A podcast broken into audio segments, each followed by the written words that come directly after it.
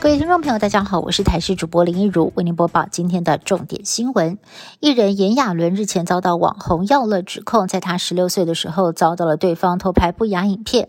台北市妇幼警察队在今天上午发动搜索约谈，炎亚纶在两名律师的陪同之下搭乘侦房车前往，遭外界质疑是不是在耍特权。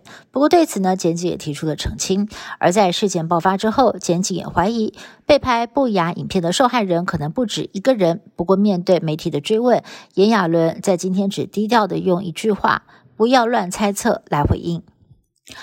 国民党总统参选人侯友谊再提评估后可以考虑重启合一，遭到绿营酸，以此可以偷移合一，不能偷重启。侯友谊忙着能源议题交锋，而红海创办人郭台铭在今天则是到了台南帮国民党籍的立委参选人站台。郭董更高喊希望大家支持我，让我来改变台湾，再度引发外界关注。郭董有没有可能真的出来独立参选？有民众在脸书社群爆料公社指控，南投有一间饭店官网上明明写着六岁以下免费入住，根本不占床，不算人头。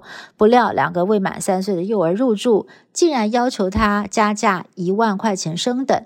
抛文者不敢置信询问：三岁以下不占床，不是不收费吗？柜台回复：不是收费的问题，是人头的问题。痛斥业者玩文字游戏，根本就是诈欺。一名在脸书上有十二万粉丝追踪、曾经出书的网红儿科医师，写长文描述育儿的辛苦，引发热议。他还在脸书上承认说，他有打了孩子的手心。不过，他的前妻就指控了，其实这名儿科医师。会对孩子家暴，两个儿子都被各打了五十几个巴掌，导致脸颊整片淤青，甚至还会用脚踢小孩。桃园家访中心介入了解，说父亲管教过当，将孩子交由生母还有阿公阿妈照顾。